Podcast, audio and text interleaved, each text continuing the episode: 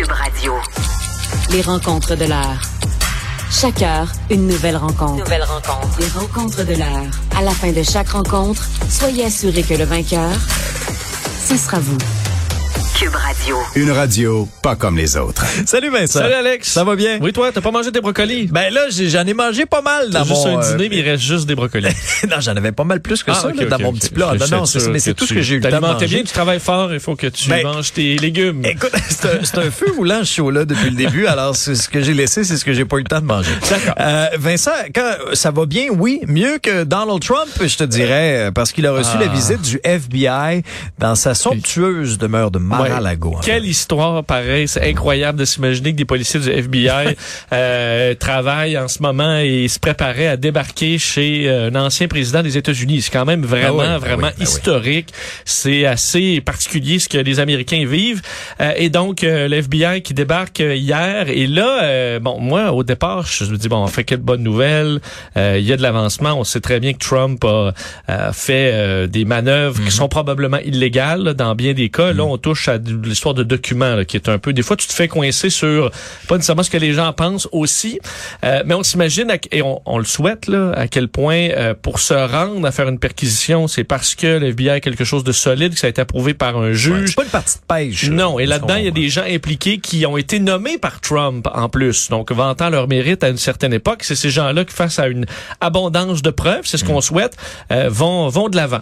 Euh, donc ça, ça me rassure de voir que le système quand même avance dans le cas de Donald Trump. Ce qui me rassure pas, par contre, c'est la réaction du culte de, Donald Trump qui euh, est déjà passé de 0 à 100 là. Euh, et ça, ça m'inquiète un peu sur OK, est-ce que de poursuivre Trump, de l'amener devant la justice, c'est vraiment ce qui va être bon. Ça me fait un peu de peine à dire ça parce que j'aimerais voir Trump faire face à la justice.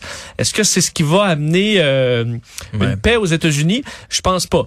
Euh, on a vu bon hier des manifestations devant euh, de- devant Mar-a-Lago et tout ça. Rapidement, je voyais un des messages qui disait on dirait que Fox News était aussi près à cet événement-là que la BBC à la mort de la reine. là. Ils sont partis tout de suite avec Couverture spéciale. couverture spéciale Ah oui. sur le fait à quel point que le pauvre Donald Trump est persécuté là, par euh, comme jamais aucun président auparavant. Parce qu'il se victimise lui-même, là. Il est sorti dans, monsieur- dans son communiqué. Écoute, là, c'est vraiment, là, il se victimise. Euh, c'est épouvantable ce qu'il est en train de vivre. C'est une intrusion de sa vie privée. Aucun président n'a été traité de la oui, sorte. ben oui. C'est sûr, aucun président n'a fait, écoute, ce que, ce que Donald Trump a fait dans bien, ça me paraît évident. Il n'y a pas eu d'insurrection dans dans d'autres présidences. Euh, mais euh, mais le spin m'inquiète un peu parce que. Ouais. rapidement, on tombe sur quelque chose d'assez simple pour les MAGA people, donc les fans de Donald Trump, c'est-à-dire ben, Jeffrey Epstein n'a pas été euh, a, a- a pas eu le même traitement que euh, en fait les, les proches de Jeffrey Epstein n'ont pas Ouais. été arrêtés. Le euh, le fameux Hunter Biden, le fils Ah oui, c'est à Joe obsession. Biden, lui et son laptop n'ont pas euh, intéressé le FBI, mais évidemment Donald Trump, à cause que la machine est pourrite, on s'attaque à Donald Trump. C'est c'est une logique qui est stupide, là, c'est stupide, mais c'est très très simple et euh, des euh, espèces d'idées simplistes en disant voyez des pédophiles se font protéger, les euh, ceux qui prennent du crack, cocaine dans la famille euh, Ouais. Biden se font protéger, mais notre euh, génie, euh, notre demi-dieu Donald Trump, lui, se fait casser par la machine. Donc ce spin-là m'inquiète quand même un peu parce que, écoute, il y a une grande partie de la population américaine qui croit encore tout ce que Donald Trump dit.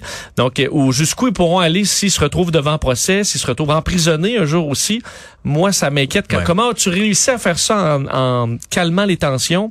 C'est pas pas lui qui va calmer les tensions, euh, Non. visiblement. Mais là, là. tu as C'est vu toute son fait. armée, incluant euh, des républicains, euh, fait à peu près tous les républicains euh, ont dénoncé, euh, puis tout, tout ce monde-là qui est super pro-policier d'habitude, là, euh, qui dit ah, vraiment laisser les policiers faire leur travail. Ben là, soudainement, parce qu'on s'attaque à un, un milliardaire blanc, Au Donald. Là, au Donald, ça se fait pas. Donc, euh, jusqu'où ça va aller? Ce qui est inquiétant, on a comme mis euh, l'impression que le caca a frappé le ventilateur, à Alexandre, et qu'il y aura des éclaboussures. Euh, quel bar ça va prendre? On verra. On Pas peut se sur prendre un popcorn et manger en regardant le spectacle. Mais malheureusement, c'est nos voisins du Sud. Ils sont très, il y a beaucoup d'influence. Donc, à quel point ça peut nous euh, éclabousser aussi?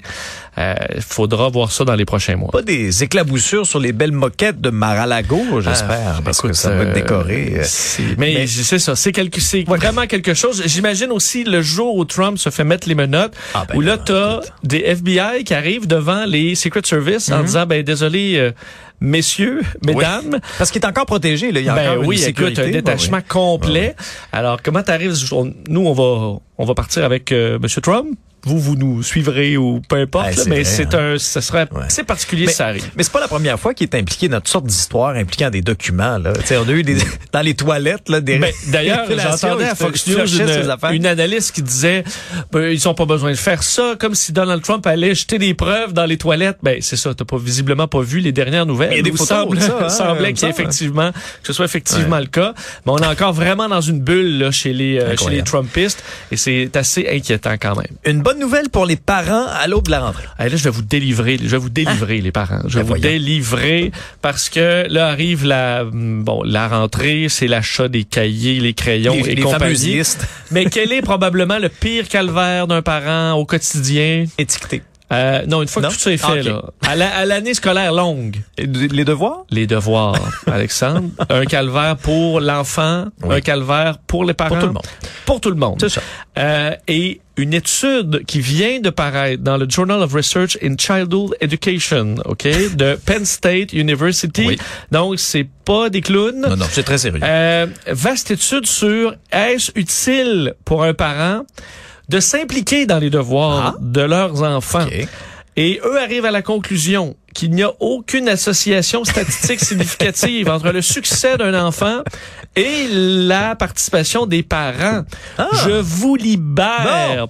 Si vous faites un chose de bien à votre enfant de ne rien faire, en fait, euh, c'est une étude très sérieuse qui suit une étude passée qui montrait même un impact négatif de l'impact euh, bon, De la présence des de la parents. présence des parents. Euh, mais là, ils sont allés beaucoup plus précisément avec des statistiques très précises pour arriver à la conclusion que pour trois raisons, c'est pas utile. La première, euh, les euh, les parents sont généralement peu outillés pour régler et expliquer des problèmes de Hmm. Ben, mathématiques et de lecture. Mais c'est que ça remonte à loin. Moi, je je suis pas parent, mais des fois, je me transpose des fois dans les souliers de parents. Puis là, mettons mes notions d'algèbre, même mes notions de français. Je dis, je, je, je- français. Là, Même en mathématiques. De, base, de là. base, puis tu parlais des fractions, là, le dénominateur Ah non, c'est ça, commun, puis tout ça. Ce qu'on dit, c'est que généralement, le réflexe, Alexandre, des parents, Ouais. ça va juste de donner la réponse. Euh, expliquer bon. le, le cheminement pour arriver à la réponse. s'aventure pas là. Ben, on s'en souvient plus. Ben non, ben non. On s'en souvient plus. Souvent, ça a changé. Donc, c'est Ouais. pas la même chose que ce qu'ils apprennent. Ça fait ça les mails. On a une calculatrice sur notre cellulaire. Donc, tu dis, gars, mets ça, C'est le 2 Ah sur ouais. 5, ça fait Voilà. ça. Ça, c'est la première raison. La deuxième, ça augmente le stress dans la famille, ça augmente les situations de conflit, alors qu'on a déjà peu de temps en famille. Ben oui. Alors, garder ce temps-là précieusement pour des activités Hmm. plus positives. Et aussi, ça, euh, les enfants ont besoin de trouver leur propre réponse, ont besoin de travailler. Et souvent, ça déflecte la problématique vers les parents.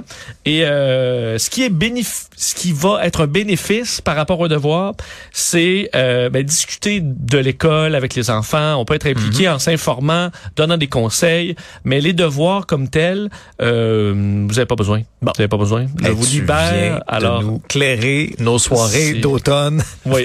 Étiqueter les crayons aussi. Moi, je vous dis, écoute, achetez-en juste plus, des moins chers. Ils perdront.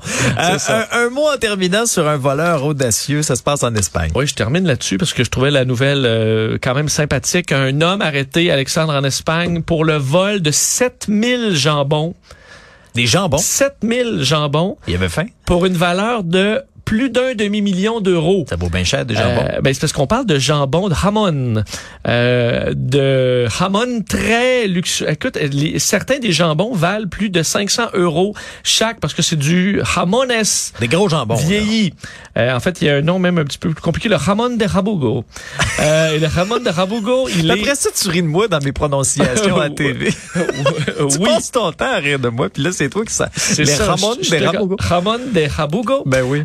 C'est un, un pied un pied de porc assez rare, euh, qui est très exclusif, euh, dénomination d'origine contrôlée. Ça vaut très cher. La crème Et lui s'occupait de euh, transférer des jambons d'une place à l'autre à- au magasin de jambon entre 2007 et 2013. Et il en a volé 7000 qu'il revendait ensuite sur Internet euh, à gros prix. Alors, il s'en est mis plein les poches. Lui et sa, euh, sa femme ont été arrêtés. Sa femme aussi fait face à des, euh, des accusations d'avoir été complice dans ce stratagème. Mais un peu comme le sirop sirop d'érable, tu sais, chez nous, on avait volé des quantités Oui, oui, oui, industrielles de sirop d'érable. Là, tu dis, en cinq, en six ans de vol de jambon, C'est mille. 7000. Il n'y a pas un grand contrôle des, euh, des stocks à- euh, au magasin de jambon, là, on va se le dire. Non. Mais euh, on s'en est rendu compte. Alors, quand même, un voleur assez euh, unique. au monde, qui est devenu riche en raison de ces jambons-là. Il sera forcé de repayer ça. Je sais pas où il a flambé son argent, mais euh, les jambons, eux, ont été consommés depuis Oui. longtemps. Ben oui, je comprends. Consommer et digérer, c'était très niché quand même, comme euh, Oui, comme type de vol, là, absolument, oui. Le jambon. Euh, OK, Vincent, on t'écoute euh, à midi et demi. Salut.